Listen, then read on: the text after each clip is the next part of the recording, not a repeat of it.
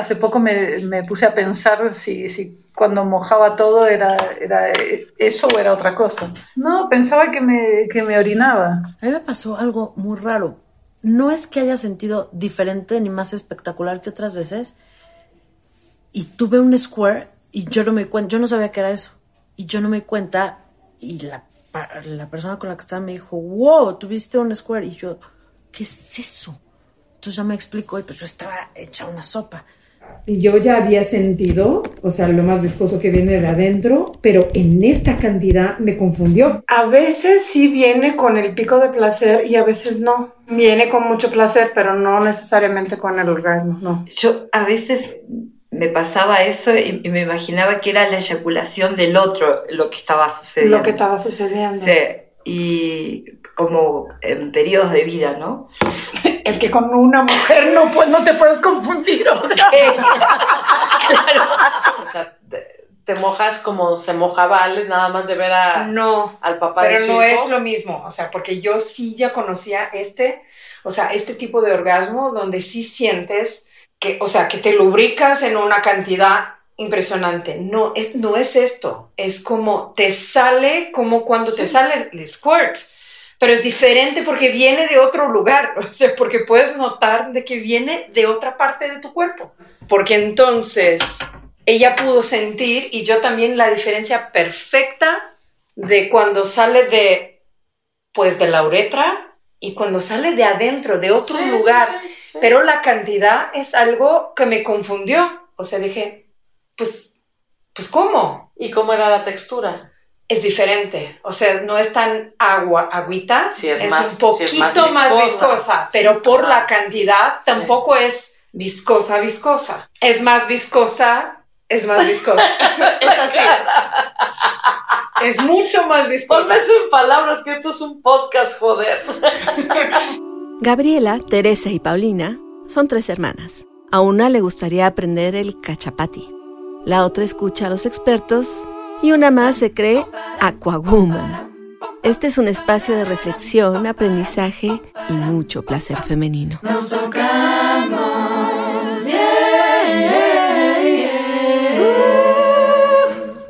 Buenas tardes. Aquí estamos de regreso y hoy traemos algo muy jugoso. Las manitas. No, no, no. Más hoy, no, jugoso. Hoy hay dos manitas y Aqua Woman. Porque vamos a hablarles de lo que se llama eyaculación femenina.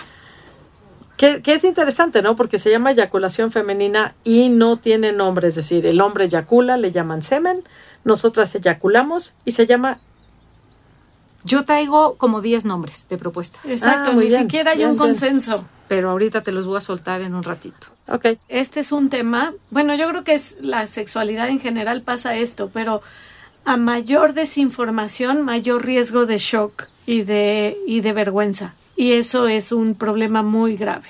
Y bueno, también hablar de esto porque además del problema grave es muy placentero cuando sucede. Yo iba a llegar diciendo yo solo sé que no sé nada, más allá de que yo no soy la acuamana de las tres, eh, la aquawoman de las tres, obviamente.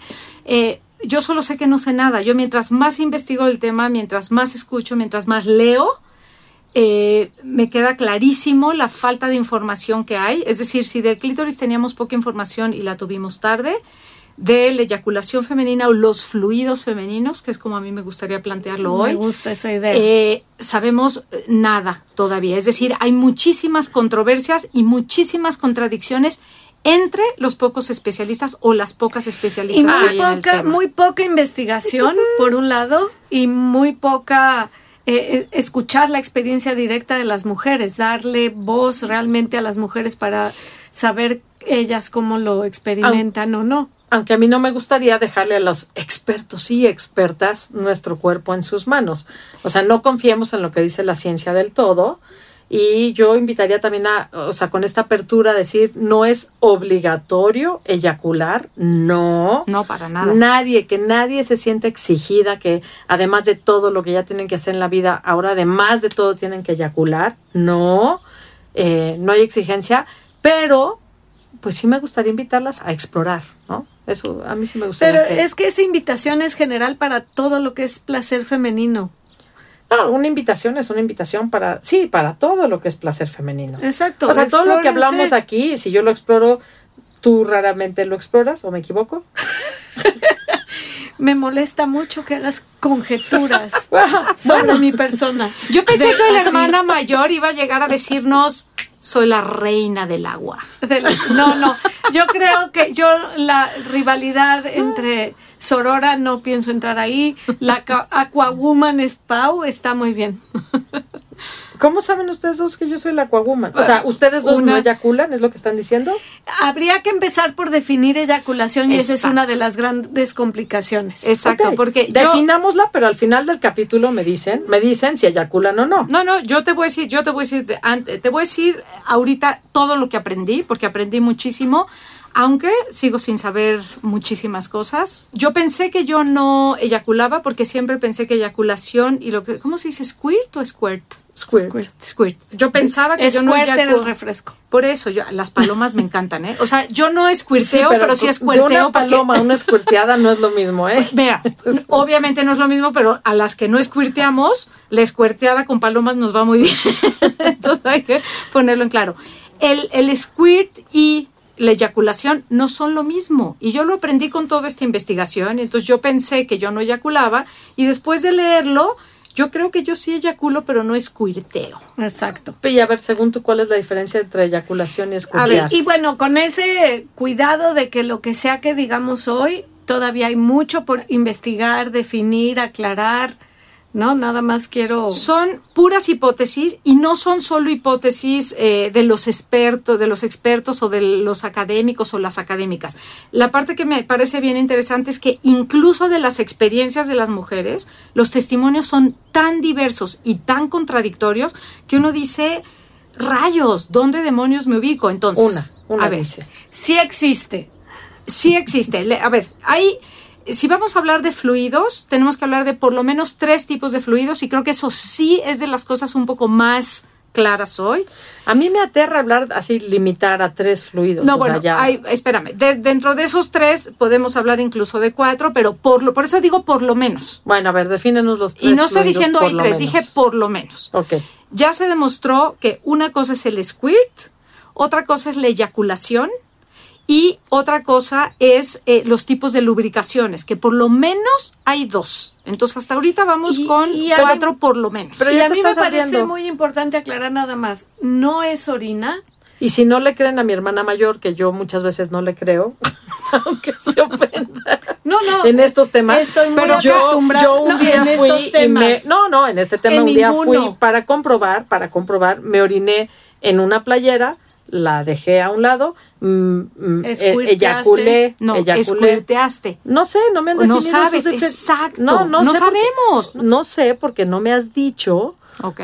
que cuál es la diferencia según tú. Entonces, según tú, no sé cuál es la palabra correcta, pero bueno, a lo que yo llamo eh, este desparrame como de, de manantial de aguas, como, sí, ve, eso, este, la puse en una, o sea, desparramé estas aguas en una playera, las dejé secándose las dos, después las olía y claramente hay una Son diferencia otra cosa. inmensa. Y, si les preocupa no definir o tener que usar unas playeras y echar una a perder, aunque se puede lavar y no pasa nada, pueden comer betabel. Betabel, se echan el betabel. ¿En serio? ¿Te comes Es un una buena estrategia. Cómanse un betabel grande, ajá, y después pueden ir a mear. Antes de coger, antes de masturbarse, mean. Y va a salir de un color. Y cuando estén en el acto, les den ganas de mear, acaban de mear rojo, les dan ganas de mear y digan, chinga su madre, me voy a mear, méense y ya verán que no sale rojo. Y entonces ahorran la de la playera. Estoy de acuerdo. A ver, ahí les va mi resumen de lo que entendí, que está, está construido a partir de hipótesis de expertas, de expertos y de experiencias de mujeres. La gente que ha estudiado durante años este fenómeno, que es poca, insisto, y muy contradictoria, y las experiencias que también son muy contradictorias, y eso es lo que es entre apasionante y muy... La historia de la eyaculación femenina y la del clítoris es muy similar en este sentido de aparece, desaparece, aparece, Sí. desaparece, se nombra, se deja de nombrar, Sí. está ahí, deja de estar ahí, porque hay eh, documentos históricos de antes de Cristo que ya hablan de eyaculación femenina o de estas aguas sagradas. Desde y ya hablaremos más de eso. Pero en este paralelo, ¿no? Con lo que hemos venido hablando del clítoris, esto también sucede con la eyaculación femenina. Entonces, el squirt, lo que se llama es el, lo que le llaman el squirt con frecuencia es lo que la referencia cultural que se tiene es el porno. Eh, no es como el porno, pero sí existe el squirt. Eso es un hecho. Pero no sale y no es como lo muestran en el porno. No es orina, como lo acabamos de decir, aunque sí puede tener ciertas partículas que se comparten con la orina. No coincide necesariamente con el orgasmo.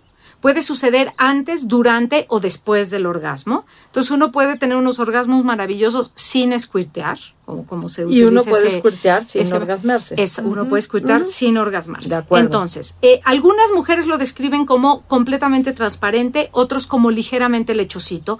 Para algunas mujeres no huele a nada, para otras mujeres sí tiene un olor muy sutil, pero no es orina y ninguna dice que huele a orina. Entonces, hay mujeres que... ¿Quieres decir algo? Sí, ¿O puedo que lo terminar? lechosito a mí ya con lo transparente Ah. me rompe, porque, porque en mi experiencia personal, Yo sé. cuando es lechosito es, es muy diferente y es en siempre muy baja cantidad y es siempre más como una cuestión de lubricación. Eso va a ser la eyaculación. O, o una, ok.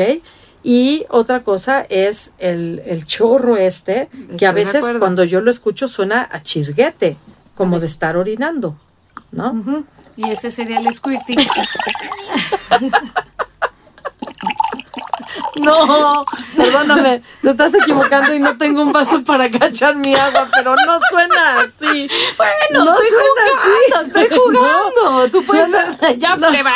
No lo ese es parte no del lo problema, escuchado. que mismo las mujeres que describen su experiencia, unas están describiendo la eyaculación con el líquido lechosito y otras están describiendo este chorro.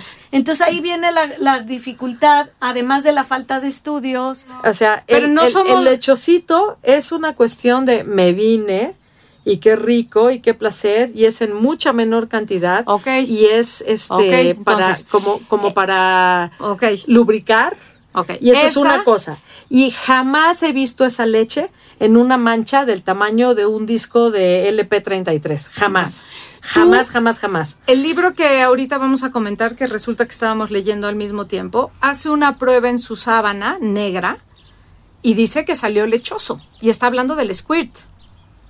No, Ah, no, pero bueno, es- a lo que voy es que los testimonios ¿De qué son tamaño la muy mancha? contradictorios. Pues dice que del tamaño del continente africano en su sábana. No, bueno, ya, ya con eso ya te queda claro. El, es muy, muy este, abundante. poética. No, eh, bueno, ella, además, sí. además. Ok, entonces lo que tú estás, y, y creo que ahí hay una confusión entre los límites de una y otra, pero la eyaculación, a diferencia del eh, squirt, se describe normalmente, como tú la acabas de escribir, más blancuzca, un poco más espesa, la cantidad varía, por lo general no es tan abundante, es mucha menos cantidad.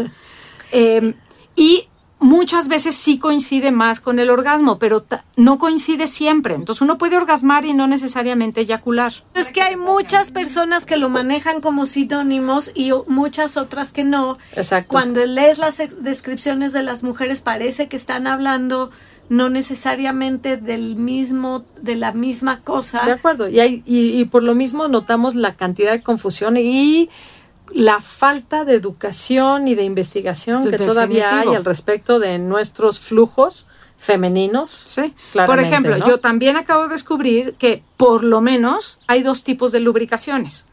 Una que sí viene de las glándulas que están alrededor de la vagina y de la uretra. que ¿no? yo les nombré el otro día. Exactamente. había muchos agujeritos y aclaración técnica. Si ustedes se ponen a abrirle los labios a una mujer y se ponen a mirarle los agujeritos, de verdad necesitan lupa y algunos sí lubrican y otros no. No Bueno, necesariamente todos de lubrican. de la vulva. Los de afuera, sí. Y luego están los, Los internos. interiores de la vagina. Entonces, la otra lubricación, hay una lubricación externa y una lubricación que sí viene de la vagina, que viene del cuello uterino. Y aquí lo importante para mí es decir cómo una mujer puede estar muy húmeda por fuera y no estar necesariamente todavía lubricada por dentro. Y eso creo que hace una diferencia, sobre todo para la penetración, porque con mucha frecuencia los hombres sienten que hay mucha humedad por fuera y dicen de aquí soy. No, espérate, son dos cosas distintas y son dos tiempos distintos. Y la lubricación con mucha frecuencia se confunde con la eyaculación. y volver a decir que todo es normal y que por eso te amigues con los lubricantes porque todo es normal. Sí, porque si no estás humedeciéndote tú a ti misma, te paras en el oxo y pides uno de cereza, te ven con cara de que habla y lo compras.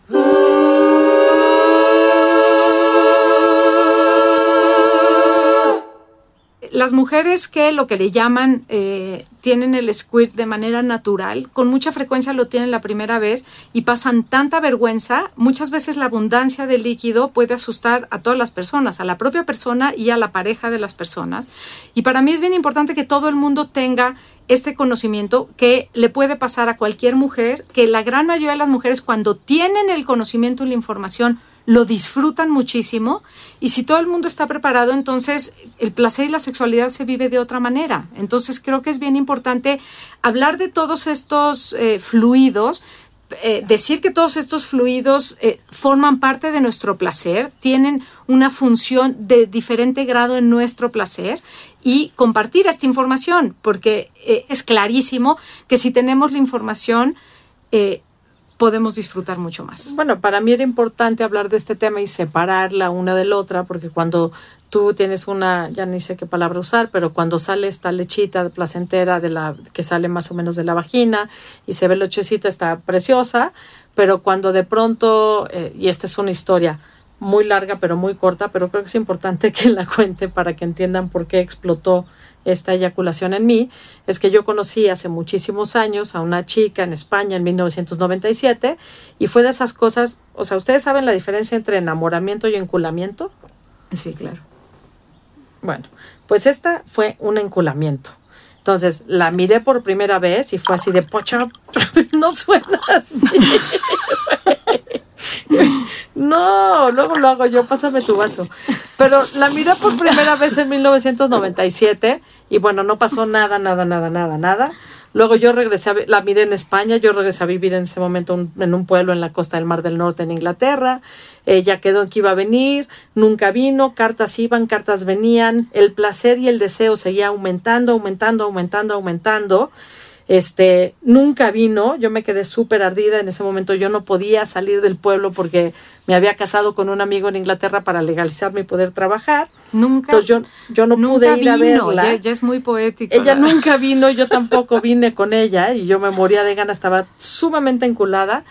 Un poco tiempo después me fui a vivir a Barcelona, como dos años después y en eso conocí a una mexicana, conocí a la mexicana, me enamoré, se volvió mi ex Lulú en aquel momento mi Lulú.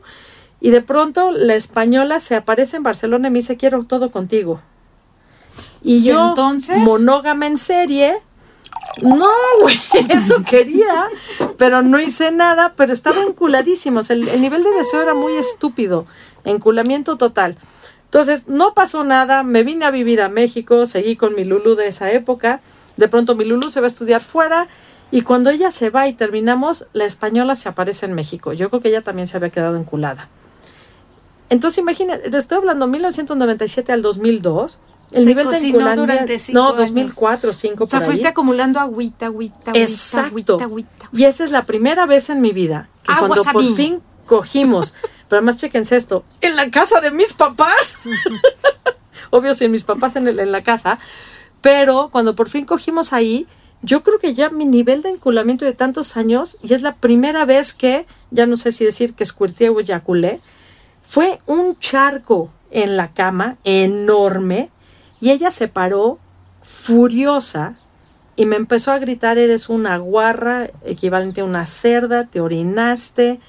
O sea, para mí fue así un desgarrador. no, y desgarrador, porque fue así una explosión de placer enorme. Acto seguido, acto seguido, arruinado. Entonces, ¿Te volviste a acostar con ella o ya? Obvio no, Ah, obvio no, nunca muy bien, más. Muy bien. No, no, no. Muy bien, pues. Pero Estamos orgullosos Estamos de ti. contigo. Bien, bien. Oh, le cierras la Nadie, llave y ya. Pero, pero, Nadie espérate. que se avergüence así merece Hay- estar en tu cama. Hay que Nadie. agradecerle, hay que agradecerle porque No, gra- ella no. Ahí, No, eh, ella nada. ahí entendí lo que mi cuerpo era capaz de hacer, llámale como le quieras llamar, y es Pero- esta explosión. Pero por ti, ¿por qué le quieres agradecer a ella? Agradeceselo a tu cuerpo. No, a pero tu capacidad de el enculamiento y con ella tuvo que ver. y- No le quiten, pero qué, cálmense, No le quiero dar ningún mérito. No estoy discuenta. No, que entonces, lo exitoso No, yo de lo esto único que quiero es que todo el mundo, a todas les quede claro que nadie que te trate así Yo ahora merece estar en tu cama. No, claro que no, pero ahora pienso en ella y digo, bueno, pobre, ella tampoco sabía lo que era esto. Yo tampoco lo sí, sabía. sí. Ella no tenía por qué decirme te orinaste. Yo al día siguiente, y después hice lo de las playeras al poco tiempo de eso. Entonces, bueno, fue una gran lección. a mí me parece, yo se Hay lo mucha, o sea, yo sí entiendo, a mí una cascada de agua, supongo que sí en una edad joven también me hubiera sorprendido, ¿eh?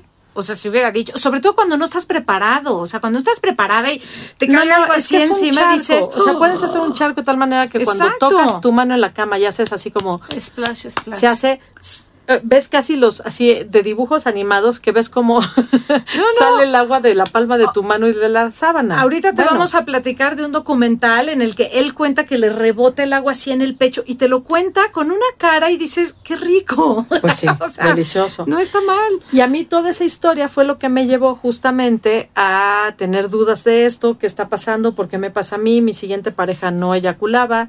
Entonces de pronto me atravieso con ya con mi Lulú actual y me atravieso con este lugar que se llama Punto Gozadera, que está en el centro histórico, que es un lugar en la Plaza San Juan, el número 15.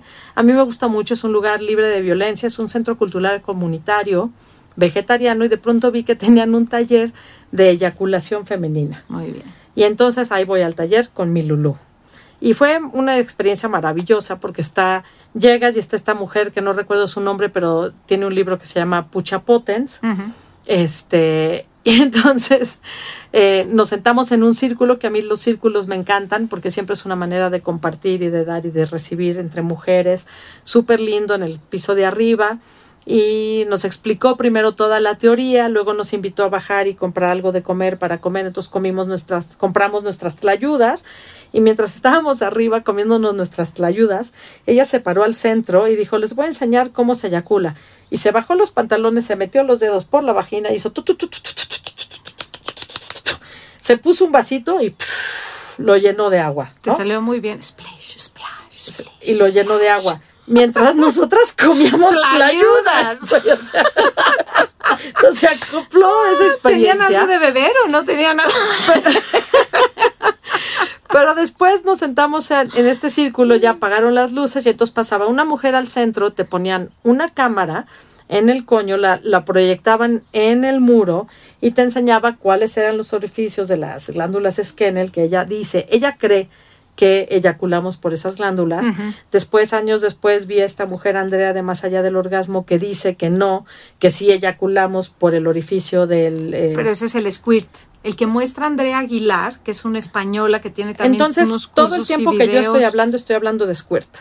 Ah, ok. Sí. O sea, este líquido abundante y transparente. abundante y transparente. Estoy hablando de squirt. Ok. ¿no? Entonces, el asunto es que eh, cuando tú ves que te puedes, eh, que puedes squirtear y la manera de hacerlo que ella invita es, ¿cómo le llaman ustedes a alguien sensualmente con sus manos que, que se acerque? ¿Qué harían ustedes? Ven chiquita. Ah, ¿viste el movimiento de tu dedo? lo ¿Tú se ven lo aquí. harías, ¿no? Por eso Así. digo aguas a mí. Ajá, aguas a mí. Entonces, tú le dices a alguien, Yo "Ven nada más acá, usaba un dedito, ¿ves? Por eso me ha chaparrita". fallado la técnica. No, no, no, Se puede ser un dedito. Puede ser con uno. cuatro. Pero bueno, explícale. No, yo sé, yo sé. el dedito. Entonces, o sea, ella lo que propone es que si tú metes una falange por la vagina, lo que le llaman el punto G, que está en discusión si eso es real o no. Regresaremos G, a ese tema. Pero lo que sí es real es que si metes una falange por el dedo de la vanjita y le, dis- le dices a alguien, ven acá chiquitito con esa mm, mm, mm, de movimiento de dedito, ¿queda claro? Chiquitita, ¿no? Chiquitito, chiquitita, pues da igual. porque Chiquitita. chiquitita mejor, ¿verdad? Pero si no sería por el ano, sí, ok, bueno, ven acá. Y ese punto justamente está tocando con la parte de lo que le llaman la este, próstata femenina, que es una esponjita que va a través del canal uretral y que cuando el clítoris se excita, la aprieta, la esponja también crece en fluidos y al apretarlo, y ahora una amiga me dijo, ¿ya lo intentaste apretando el, este, el pubis? Le dije, no. ¿Y ya? ¿Y no? No, todavía no lo, pero les, pero me late que va a ser una buena referencia. Entonces, si haces eso y si alguien no siente mucho, aprietas el pubis, o sea, el huesito que está arriba, al mismo tiempo es súper excitante y puedes sentir esa sensación de orinar. Entonces, cuando sientas esa sensación, no la retengas. O sea, ve al baño, orina y luego regresa y la vas a volver a sentir. No es orina. Entonces, cuando sientas que esos fluidos están acumulando, acumulando, acumulando, los puedes desechar cuando te viene el orgasmo. No me pregunten cómo, es muy intuitivo, es cosa de sentir su cuerpo, no sean tímidas. Y yo de lo que he visto de muchas mujeres es que ni siquiera lo pueden programar, o sea, que sucede. O sea, que cuando quieren que suceda, no es que de pronto les sucede. Supongo que hay mujeres que lo pueden controlar, pero hay muchas mujeres que no lo pueden controlar. No, y por eso hay mujeres que ya que hacen el escuerteo antes del sexo. O sea, esta mujer cuando se metió el dedo y se tocó, obviamente no había ninguna, ni, siquiera tenía un gesto placentero en su cara. Ahora aquí lo interesante para mí es que yo siempre he squirteado solamente tocándome el clítoris. Jamás había hecho lo que les acabo de describir. Bueno, eso es muy interesante porque como se puede ver en este documental maravilloso de Agua Sagrada de Oliver Jordan, que habla de la práctica del kunyasa en África Oriental, en particular en este, en este documental en Ruanda, hablan de este, es un mito hermoso de una reina que el marido se fue a la guerra, el rey se fue a la guerra y ella tiene un apetito sexual en ese momento, entonces le llama al esclavo y le dice, dame placer, no, no puede ser, como si no está el rey, no, si no me das placer te vas a morir. Y entonces el esclavo dándole placer, le da placer, dice la leyenda que estaba tan nervioso que el pene le le se agitaba de un lado a otro. Que no se le paraba por los nervios, pero sí, pero estaba nervioso y entonces le daba golpeteos al clítoris. Pues estaba temblando de por miedo. Supuesto, por supuesto. Y entonces la reina tiene esta squirt, eyaculación, como le quieran llamar, y formó uno, un lago maravilloso en África. Esa es la leyenda, pero como tradición cultural, según se ve en el documental, entonces ahora hay eh, eh, una mujer maravillosa ocupada de que no se pierda esta tradición de enseñar a los hombres y a las mujeres el, la, el kunyasa. Y el kunyasa es, eh, hay dos formas de kunyasa, pero la más poderosa parece ser pura estimulación clitorial del clítoris justo con el pene y bueno, hay todo un instructivo de, de un lado a otro, dando giros, los labios menores, en fin. A mí el documental me parece bien importante y a mí lo que me gustaría subrayar, porque estamos eh, bien acostumbradas a hablar de cómo uno de los lugares donde más se cortan clítoris es en África, ¿no? Como la ablación eh, contemporánea de los clítoris es en África y hay varias culturas en África además de las orientales, obviamente eh, está China, eh, Japón, claro, India. Esa es la tradición milenaria desde, ¿no? desde mucho antes, cuando hablábamos justamente del en sánscrito este el nombre para este líquido que sale, que es el de amrita. A mí ese de amrita me gusta mucho, fíjate, para, la, para el nombre, porque lo que se critica un poco es que el squirt hace mucha referencia al porno, y no es que, o sea, el porno tiene sus ventajas y sus desventajas, como muchas cosas, pero eh, no es la realidad. Entonces, a mí me gusta más como nombre para el líquido, este transparente, que se refiere al, squirt, me gusta el de, el de amrita, que es una palabra que viene de la India,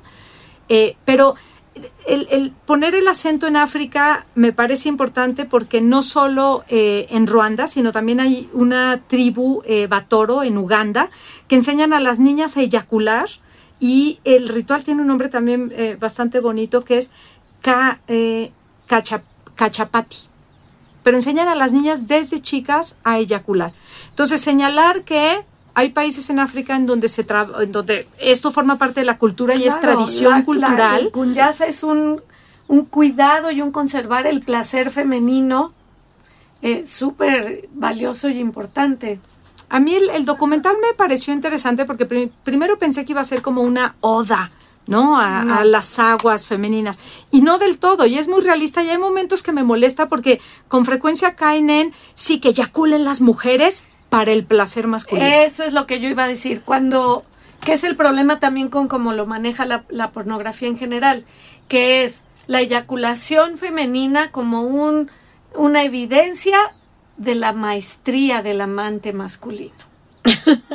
No, y hay, hay una mujer A mí en el documental. me parece-. No, a mí lo que me parece importante, ya que están hablando de porno, es nombrar que van a ver muchos videos en donde van a ver el chisguete que sale así de, no como está sonando Gaby, yo de veras quiero un vaso para hacerles ahora el sonido real. Te pasó el pero mío, está es todo más como de...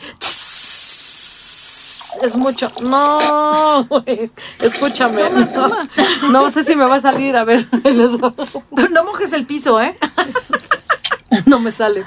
Pero bueno, en fin. eh, es en un el sonido- documental hacen, hacen No, con las manos el, el sonido que creen que, así como, Eh, No, es que espérate, justo- lo que me parece importante del porno es que tú vas a ver la imagen y sale el chisguete así como si fuera ahí en la fuente había un chorrito. chorrote el tuyo. Y gracias. efectivamente sí puede ser así, pero para que sea así tienen que abrir las alas de, de la mujer, de la vulva, para que queden totalmente despejadas y entonces puede salir como un chisguete, como si fuera un hombre orinando a la distancia, de verdad sí. Sí.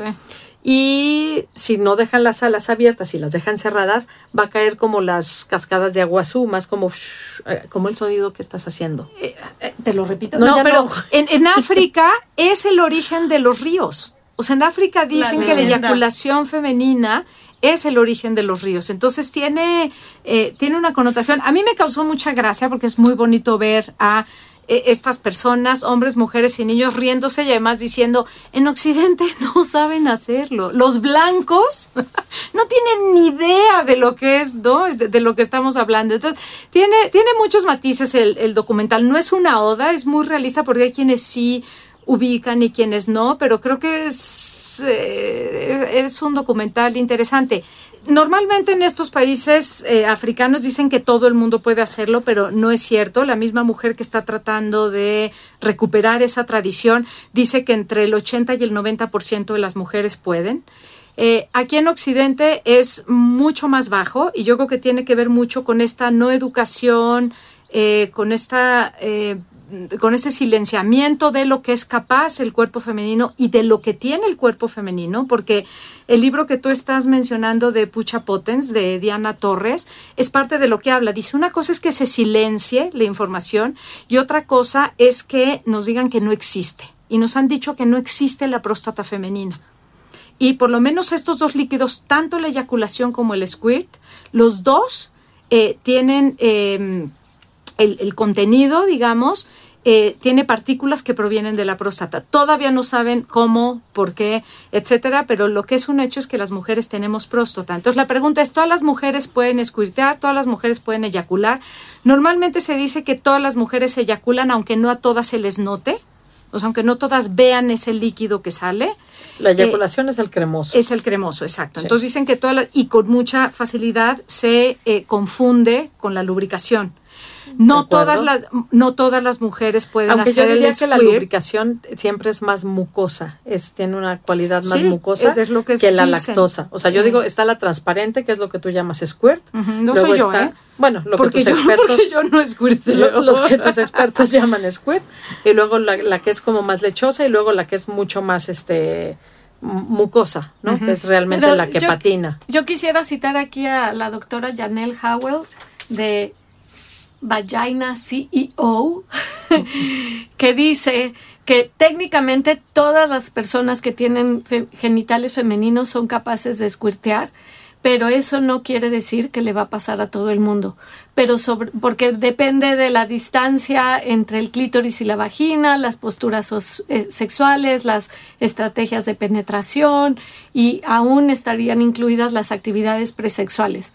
Lo que sí dice es que esto no debe de ser un mandato que arruine tu placer sexual, que el placer sexual pleno existe con o sin eh, eyaculación o squirt Totalmente. Y, y que entonces, si quieres explorar, quieres conocer más de esto, quieres probar si tu cuerpo es capaz de hacerlo, adelante, caminante pero no como un mandato, porque de eso es de lo que ya estamos hasta acá, de los mandatos patriarcales que nos dicen cómo debiera ser nuestra sexualidad. Tienes que ser una buena esposa, tienes que saber cocinar, tienes que ser una buena madre, Y si es que tienes hijos, y además tienes que tener un trabajo y además tienes que tener un doctorado, de preferencia, gracias. Tienes que saber bolear zapatos, tienes que saber. Ya relájense, güey. No, no, no es obligatorio, no hay que exigir, pero yo sí las invito a que vayan a hacer pipí antes de coger y cuando estén cogiendo y sientan ganas de pipí, orínense. Es parecidísimo esa sensación. Déjense ir. Dicen que Déjense es la ir, misma suelten, sensación. libérense. Es, es muy parecida. El consejo que dan es que vayan a orinar antes de empezar las relaciones sexuales. ¿No me oíste? Es lo que No. acabo de decir. Ah, perdón. Y yo Gracias. atención. Muy bien. No soy una experta Muy de tus bien. expertos, Y pero es yo lo que acabo de nombrar decir. aquí a, a Beverly Whipple, que es nuestra Oclit de la eyaculación femenina, que es una mujer encantadora. Si la quieren buscar, que empezó estas investigaciones Tengo- eh, tengo- súper valiosas. Tengo ¿Tienes un problemas pero. con ella? Ahorita te digo, acaba tu historia. Nada más que me cayó muy bien Beverly Whipple. es que creo- fíjate que. ¿Pero qué el- dijo ella? Que te cayó muy bien. O sea, Pues dijo. fue de las que de las pioneras, fíjate, era una enfermera que cuando un paciente le preguntó, después de un infarto puedo tener sexo, y ella dijo, ¿cómo es que puedo contestar si puede subir la escalera, si puede A, B, C, D? Y cuando fue a pedir más información, eh, le dijeron que eso no de- tenía que estar incluido en la formación de las enfermeras, se salió de su trabajo, entró a estudiar más y acabó incluyendo toda una cuestión de educación sexual en la formación de enfermería. Y luego fue una investigadora de la sexualidad, de las conductas sexuales muchos años. Yo lo que sé de ella, o sea, tienes razón que dio eh, ese giro y es donde se crean esas dudas, pero fue un eh, médico que es en nombre del que se llama el famoso punto G, pero él es el que habla justamente de la próstata femenina y de la- las funciones de la próstata femenina. Y esta mujer con otras académicas después retoman y sacan el libro famosísimo de El punto G. Entonces las críticas que se le han hecho es que en ese punto G eh, no retoman toda la importancia que tenía la idea de que las mujeres tenían una próstata y una próstata que funcionaban. Pero después ella fue de las que sí retomó el trabajo, entonces como que tuvo ahí un, eh, ha tenido como sus altibajos, sin duda es de las personas que más ha estudiado ese tema, Pero- pero, a mí sí me interesa poner el asunto, el, el- el acento en esta idea de la próstata, porque em, Diana Torres, en este texto de eh, Pucha Potens, tiene una frase que me parece bien importante porque dice que obviamente no se trata de generar frustración para todas las mujeres que no podemos eyacular, ¿no? Y dice, lo importante es recuperar el propio mapa mental. ¿No?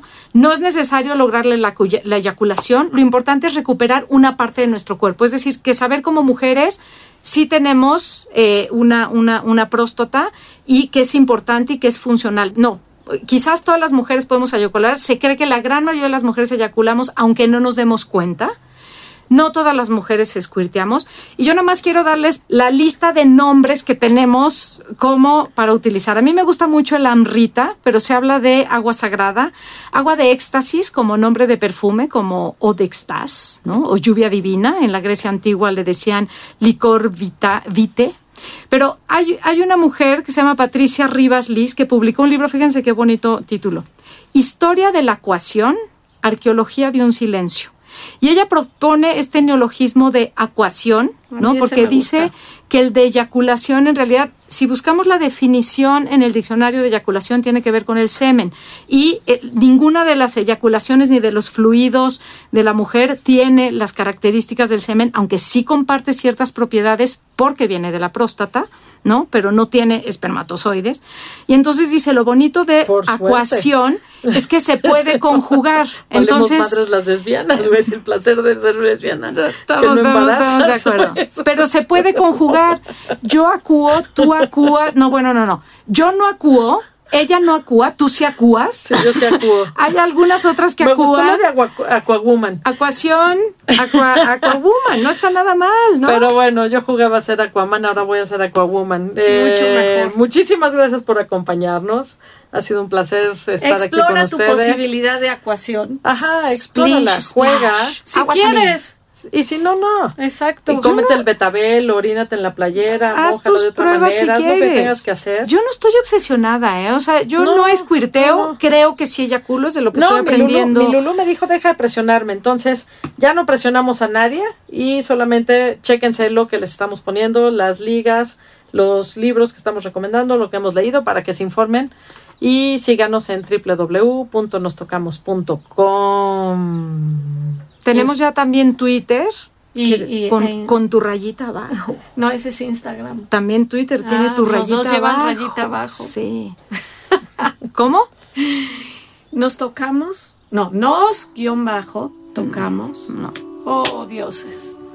¿Cómo es? Rayita abajo.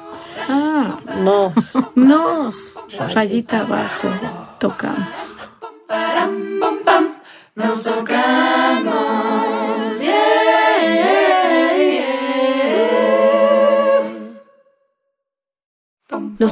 con las manitas es una producción de Así como suena, pensada y conducida por Teresa, Gabriela y Paulina García Ubar. Sí, son hermanas. El apoyo editorial es de Andrés Pano, la dirección de Giselle Ibarra. En la consola y edición están Hugo Santos Quevedo y Patricio Mijares. La música original es de Gaby Blix.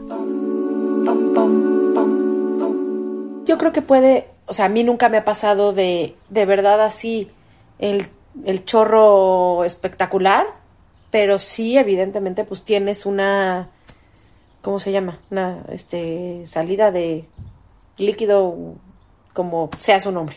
Pero, pues como muy tranquilo, o sea, muy, muy naturalito, muy cero, cero, este, pues sí, explosivo. O sea, no viene en el exacto Claro. momento del orgasmo, no. Claro. Y, y ni siquiera No a veces- necesariamente, puede venir, pero no. y ni siquiera a veces en sí con penetración, sino con la excitación que puede ser con juguetes sexuales o sin juguetes sexuales. Sin juguetes sexuales.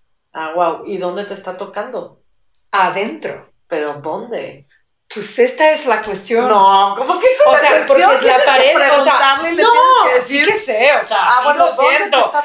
Es la pared de aquí de, de enfrente, De o sea, enfrente.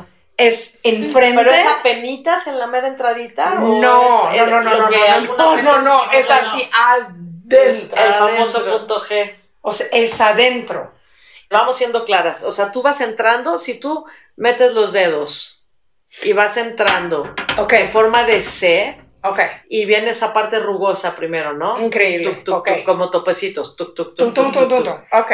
Y después, No, pero eso lo siento cuando la penetración es profunda, más profunda. Ah, con sus dedos.